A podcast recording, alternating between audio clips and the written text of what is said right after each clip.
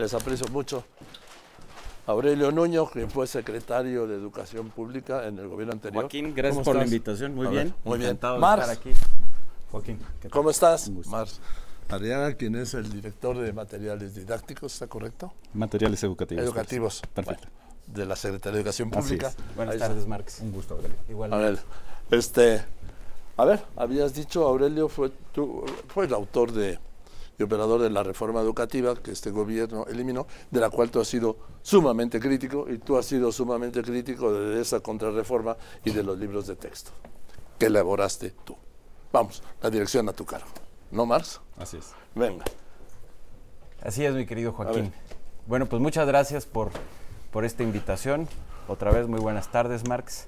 Y estoy muy contento, Joaquín. Creo que hoy vamos a poder tener un espacio para poder contrastar dos visiones muy distintas de México y de la educación. La visión eh, con la cual yo me identifico, una visión por la que he trabajado, por la que he luchado, es la visión de la libertad desde nuestra óptica, la labor más importante, la central, la número uno de un gobierno es crear instituciones, crear entornos, crear circunstancias para que las mexicanas y los mexicanos puedan tener todos los elementos, todos los elementos para poder vivir la vida que quieran vivir. Esa es la libertad. ¿Cuál? La que ellos quieran. Y en ese sentido, para nosotros, el eje de un proyecto educativo es educar para la libertad y la creatividad. Ese era el nombre del modelo educativo que hicimos nosotros en el gobierno de 2012 a 2018 del presidente Enrique Peña Nieto. Aquí está, educar para la libertad y la creatividad. ¿Qué significa eso, Joaquín? Significa tener una educación de calidad, una educación que prepare a los niños, a las niñas y a los jóvenes para desarrollar al máximo sus capacidades humanas.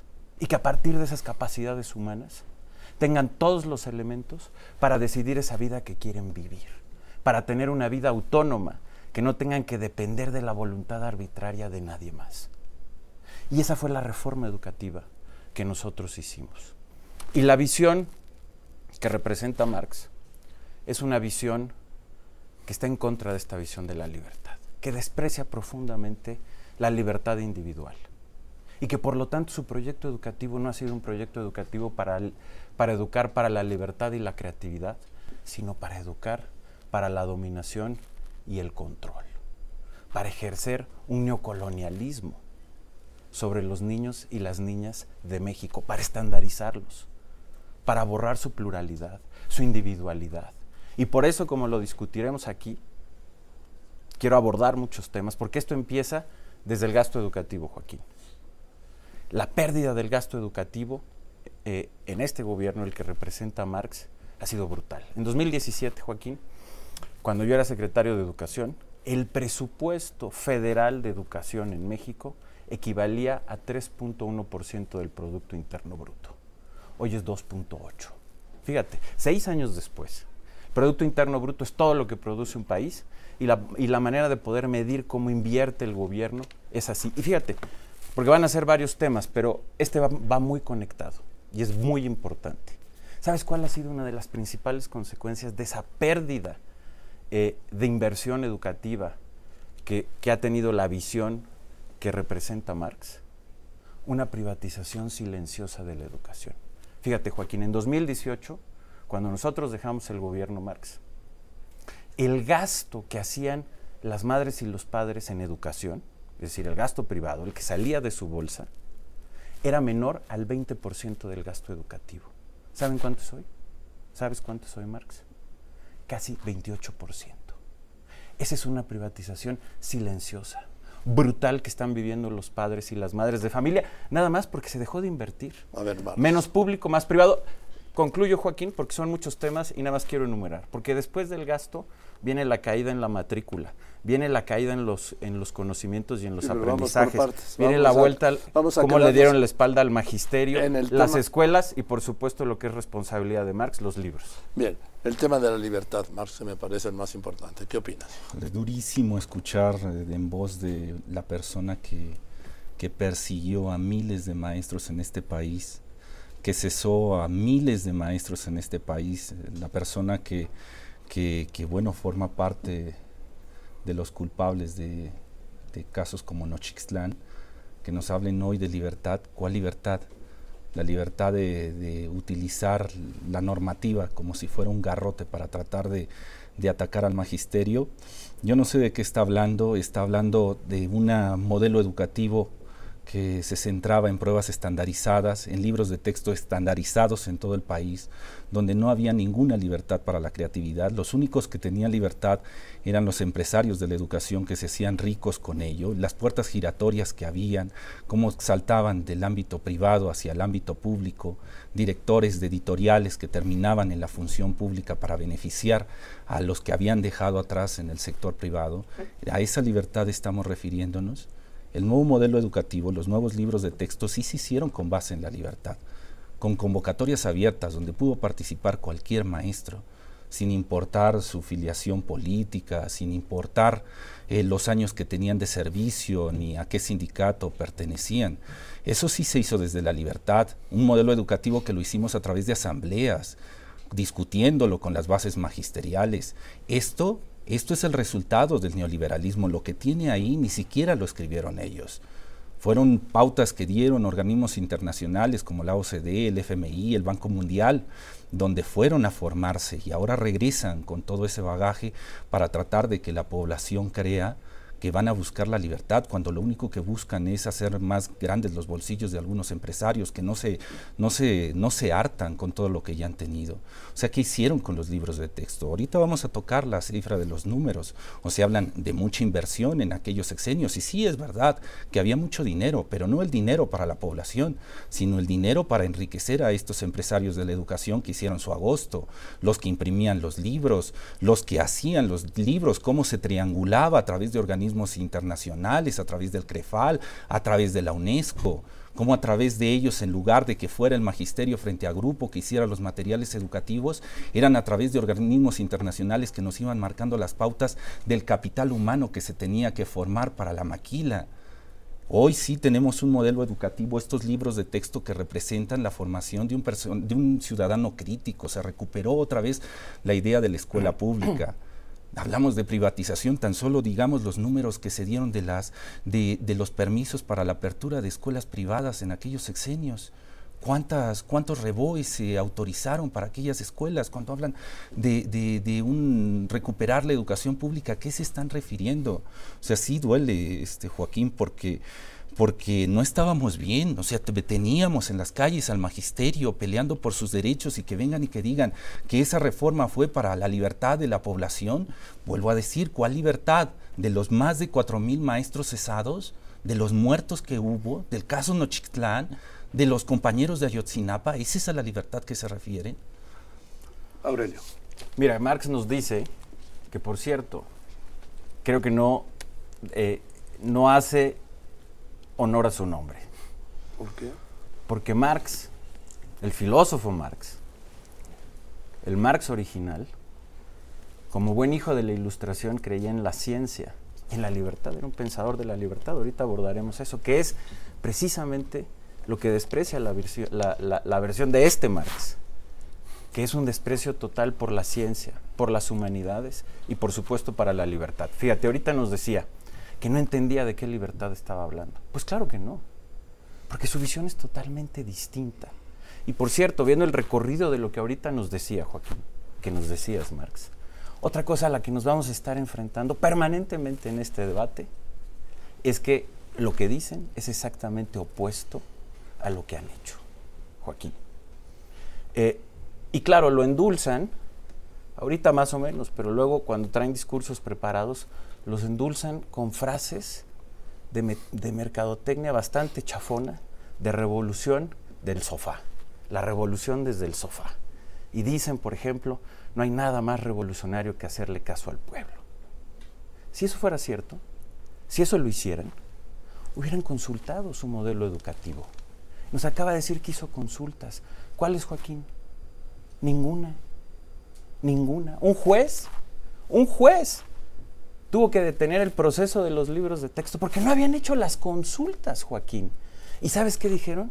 Sí, sí hicimos consultas, ¿Y sabes qué hicieron? Reservaron por cinco años la información. Ese es el tipo de libertad de Marx. Pero déjame regresar, porque él está hablando de cifras. No, todavía no empezaba con Bueno, pero yo también yo quiero hablar de cifras. Yo me quedé en cifras y vamos a ir dando varias cifras a lo largo de este debate. Y me quedé en que invierten menos en educación y que eso ha obligado a los padres a gastar más en educación. Una privatización silenciosa, enorme, gigantesca. Se gastaba 3.1% del Producto Interno Bruto y 2.7% y los padres de familia gastan casi 10% más en total en la educación de sus hijos. Pero déjame mirar algo más grave. Hoy, que además es una gran fecha para tener este debate, hoy es el natalicio de José Vasconcelos. José Vasconcelos fue el creador de la Secretaría de Educación Pública que fundó en 1921. Y el gran sueño, la utopía de José Vasconcelos era que existiera una escuela en cada rincón de este país, una escuela y un maestro.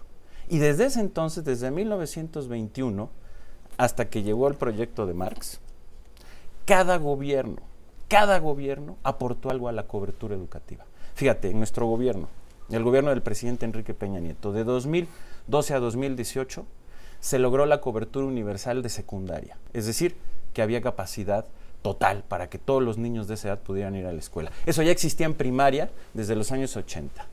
En la educación media superior, Joaquín, pasamos de una cobertura de 63% a 85%, 20 puntos más que, que tuvo una equivalencia a 1.2 millones de jóvenes que se sumaron a la educación media superior y en la educación superior se sumaron un millón. El gobierno que representa a Marx, por primera vez en la historia moderna de México, en lugar de contribuir a las coberturas educativas, expulsó niños y jóvenes de las escuelas. Hoy, hoy Marx, hay un millón y medio menos de estudiantes de los que había en 2018. Medio millón en preescolar, 600 mil en primaria, 250 mil en secundaria y 250 mil en la educación media superior. Imagínate eso, Joaquín. ¿Y sabes por qué están fuera? Déjame terminar, porque es muy importante. Porque van a decir, es que fue la pandemia. No, este problema empezó antes de la pandemia. Cuando ellos quitaron un programa que se llamaba Progresa, ese programa aportaba recursos a las familias para que sus hijos pudieran estar en la escuela. Las familias más marginadas y humildes de este país. En el momento en que quitaron ese programa, muchos, desafortunadamente, muchos de esos niños y de esos jóvenes, en lugar de estar en la escuela, tuvieron que ir a trabajar para poder apoyar el gasto familiar. Fíjate, fíjate qué grave, Joaquín. Y podemos seguir, porque podemos seguir en los aprendizajes. ¿Quieres que siga con las cifras? No, no quiero que en este tema Marx Sí, eh, duro, eh, duro, porque esperaba que fuera un debate con un académico, donde se tuvieran que poner las pruebas eh, por delante, ¿no? Es, un académico bueno, son que cifras de tu propio gobierno, te las mando ahorita, ¿eh? te las mando ahorita por, por, Twitter, no te preocupes. Porque mientes, mientes en que, en que nosotros ya empezaron los otros datos. Sí, los Lo otros que no les gusta lo niegan, ¿no? Comparemos cifras. Mira, porque la fuente viene de ustedes mismos, eh, Marx, de su gobierno. A ver, Marx. Las asambleas se hicieron, hubo consulta con todo el magisterio, ahí es tu primer mentira. Mientes cuando ¿Por qué reservaron la información, Marx? Bueno, entonces aceptas... ¿Por qué reservaron la información? Si esas consultas existieron, ¿Por qué reservaron la información? ¿Qué a poco las consultas son de seguridad nacional? Nosotros, cuando construimos este modelo educativo, hicimos consultas. Y la información es abierta. No, hombre, ¿qué simuladas? Puedes, puedes ver los maestros, los docentes, los padres de familia, los expertos. Los que tenías en la calle. No, fíjate, qué bueno que toque ese tema, Joaquín. Porque te voy a decir algo. Marx, en esta visión contraria a la libertad, representa uno de los intereses más privilegiados, más oscuros y oligárquicos que tiene este país que es el de los líderes sindicales. Sí, sí, claro. Líderes sindicales. A los que se líderes, cesados. líderes sindicales, Joaquín, líderes sindicales que controlaban antes de la reforma que nosotros hicimos y otra vez porque se las regresó Marx el control de la vida profesional de los docentes. déjame terminar rápido, Joaquín. Para, que porque era el turno de Marx. Sí, bueno, nada más que me dijo que yo estaba mintiendo, entonces yo tenía que atajar eso porque no estoy mintiendo. Me gusta que, que, diga este, que acepta que se hicieron consultas. Ahí está la mentira. no, yo no, se yo no acepté, yo dije pero entonces, presenta la información. Déjame terminar, déjame terminar, tranquilo. ¿Cómo puedo, cómo, cómo se puede, cómo se puede ocultar una información si dices tú que no hubo ninguna asamblea? Si hubo asambleas, si hay algo que se está ocultando, es porque hubieron asambleas. Y las asambleas son públicas. Están los videos en YouTube de la gente que participó.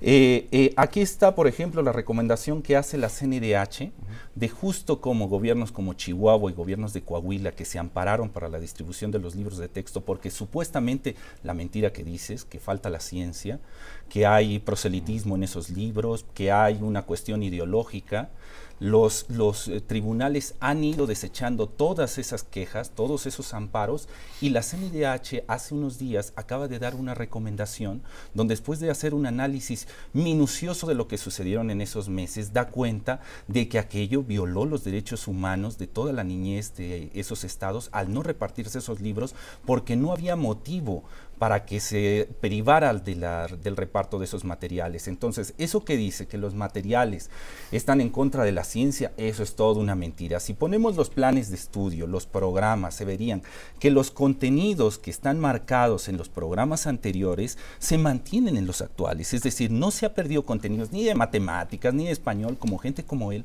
estuvo diciendo por todos lados. Eso es mentira. Es ahora la diferencia que hay es en el modelo educativo, mientras que allá se centra en una cuestión de enseñanza-aprendizaje, donde el estudiante está de manera pasiva, tratando de acumular toda esa información, memorizarla. En este caso se hace con una, una visión activa, donde hay un trabajo por parte de, los estudiantes, donde se hace, donde a través de proyectos van asimilando los contenidos. Y termino con esto para eh, darte pie al diálogo. Eh, esto no es el proyecto de Marx Arriaga, esto no es el proyecto de, de, la imposición de lo que debe ser la educación de este país. Si lo piensas de esa manera, no entiendes al magisterio. Por eso no entendías por qué estaban en la calle pidiendo que se viniera bajo esa reforma. O sea, no entiendes que esto se hizo desde las bases magisteriales. Por eso tampoco vas a entender que a dos meses de que estuvieran los libros de texto, los 64 materiales que hicimos, a dos meses, fue el mismo magisterio el que defendía esos materiales y que le decía a la gobernadora de Chihuahua, repártalos, porque es nuestro derecho tener estos materiales que hicimos nosotros, que lo hicieron maestros frente a grupo. Esto no es la visión de una sola persona, por eso no entiendes al magisterio y por eso el magisterio te trata como te trata. Me encantaría que fueras a Yotzinapa y les dieras la cara, que fueras a Oaxaca, que fueras a Guerrero, a Veracruz, donde hiciste tanto daño. Ojalá, ojalá que esa conciencia que está sucia, porque esa reforma atacó al magisterio, lo criminalizó, ojalá que en algún momento, cuando tengas paz en tu espíritu, te acerques al magisterio y lo escuches, aprenderías mucho de ellos. A ver.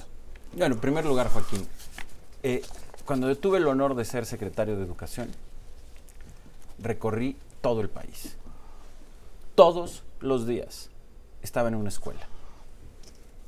En primer lugar, escuchando a los niños y a las niñas, a los jóvenes, a los docentes, a las madres de familia, a los padres de familia. Estuve en todos los rincones del país, en un diálogo abierto. Lo vieron los medios de comunicación. Tenía un diálogo abierto con los docentes y con los padres de familia, con los medios de comunicación. Diálogo y discusión abierta. Y así fue también como se construyó el modelo educativo que nosotros hicimos. Ahora, eh, déjame ir por partes, porque esto es muy importante. Porque Marx está aquí quiero repetir, eh, como representante de estos líderes sindicales que tanto daño han hecho al país. Me dice, tú no sabes qué hacía el magisterio en la calle. Déjame decirte, sí, sí lo sé. Sí sé y conozco cómo los líderes sindicales controlaban la vida profesional de los docentes, cómo vendían y heredaban las plazas, cómo controlaban los ingresos y las promociones, y cómo, de manera clientelar, con un yugo sobre los docentes, violando su libertad, los obligaban, Joaquín, a hacer movilización electoral, que hoy hacen para el partido de Marx, y protesta. La reforma educativa que nosotros hicimos, Joaquín, liberó a los docentes de ese yugo. Finalmente, se quedó atrás. Se creó una institución, el Servicio Profesional Docente, que hizo un lado a los líderes sindicales y que permitió que los docentes pudieran entrar al servicio y se pudieran promover a partir de su mérito, de su esfuerzo y que fueran libres. Marx, que representa esos intereses, regresó el control de los líderes sindicales sobre la vida profesional de los maestros. Eso, Joaquín, eso es darle la espalda al magisterio. Eso, Joaquín, es coartarle la libertad al magisterio, sumando, por ejemplo, a que los dejaron sin, eh, sin, sin, sin fondos. En 2018, cuando acabó nuestro gobierno, había un presupuesto de 1.200 millones de pesos para la formación continua de los docentes. ¿Sabes cuánto hay hoy, Joaquín? Menos de 90 millones. Prácticamente nada. Las normales, de las que habla Marx así. Otra vez te digo que lo que dicen es opuesto a lo que hacen. Las normales. En 2018, cuando acabó nuestro gobierno y empezó el de Marx, había un presupuesto de casi 1.300 millones de pesos para las normales. ¿Sabes cuánto es hoy? A duras penas llega a 300 millones. Eh, y déjame, y déjame, déjame seguir, porque... Permíteme, para sí, que... Sí, sí, porque hay que aclarar. Sí, no son 300 millones, son 800 a las normales. Y también hay que decir que los 1.200 que daba en su momento cuando era secretario de Educación el, el compañero que está aquí enfrente, de esos 1.200 llevaba, llegaba el mes de abril y el mes de mayo, en esos meses más o menos, y Hacienda les cortaba la mitad se quedaba con 600 millones porque eran prácticas de ese gobierno, de simulación, de colocar un número y después desviar los fondos y llevarlos a- hacia Eso no otro es lado. cierto, Eso es así. Y ahora, para que veamos hechos, no, no fantasías de, de lo que estás me diciendo, mientras que en, mientras que en tu periodo fantasías. 4.500, más de 4.500 personas cesadas, más los presos, más aquellos desaparecidos. Este gobierno lleva casi un millón de plazas otorgadas hacia el magisterio. Yo no sé cuántos maestros que nos estén escuchando ahora, después de lo que dices, están seguros de que sí, en el periodo estaban en un periodo de esplendor donde los liberaste, ¿no? Los liberaste del yugo de- de- del Sí, sindicato. de tus jefes, los Sí, de líderes los jefes de- sindicales. Exactamente. Mientes Sí, otra sí. vez. No, yo no, no, yo no tengo jefes, yo no formo parte del sindicato, yo no formo parte del sindicato y los maestros que estaban frente a las calles no estaban porque un líder sindical los estuviera eh, movilizando, sino estaban porque aquella reforma que, que realizaron, que la realizaron porque los organismos internacionales pedían Por que se privatizara el sector educativo. Claro que sí, donde te formaste. Oye, o sea, oye. a través de la OCDE, porque sabes muy bien lo mismo, lo, lo- lo dijo Claudio X González. Esa reforma educativa salió de su escritorio y eh, propiciada. Mira, Joaquín. propiciada a través del FMI, del Banco Mundial, de la OCDE, porque ustedes solo son títeres. Lo que buscan es la formación de un capital humano para los intereses de esas transnacionales. Mira, Eso habla, es así. Habla, habla el, títere, el títere de los líderes sindicales. Dos, como decía Karl Popper, detrás de la teoría de la conspiración solo hay ignorancia. Y lo que nos está presentando aquí el señor Marx, el mal llamado Marx, es pura teoría de la conspiración. Permíteme, voy a un corte y regreso. Nos quedamos en la mal teoría de la conspiración. Sí, sí, detrás, exacto. bien. De acuerdo. Continuamos. Eh, Te quedaste en un punto que iba a responder Marx. de acuerdo. Sí. Eh, ¿Va a responder o no? Sí. Sí, claro, Sí. claro. Eh, dice que es complot esto. Vamos a poner evidencias. A ver, 2008, Banco Mundial, Josefina Vázquez Mota, firmando un acuerdo pidiéndole Oye, nada más, nada más No, rápido no, no. una aclaración. ¿eh? Yo nada que ver con, e- con, con- con ese gobierno. Está no, bien, sí, sí, está no, bien, no nos bien, confundamos. pero vamos al complot, Para datos, datos históricos, el gobierno del presidente Enrique Peña Nieto contestar, fue de no? 2012 a 2018. Sí, sí, ¿ok? ¿me dejas ¿Estamos claros? Nada No, más no. digo porque No, para poner la cuestión podemos complot, empezar a hablar de que Sí, llevan bueno, a tres ver, sexenios la OCDE, el Banco Mundial, el FMI tratando de interferir en Pero las ya te políticas públicas en educación.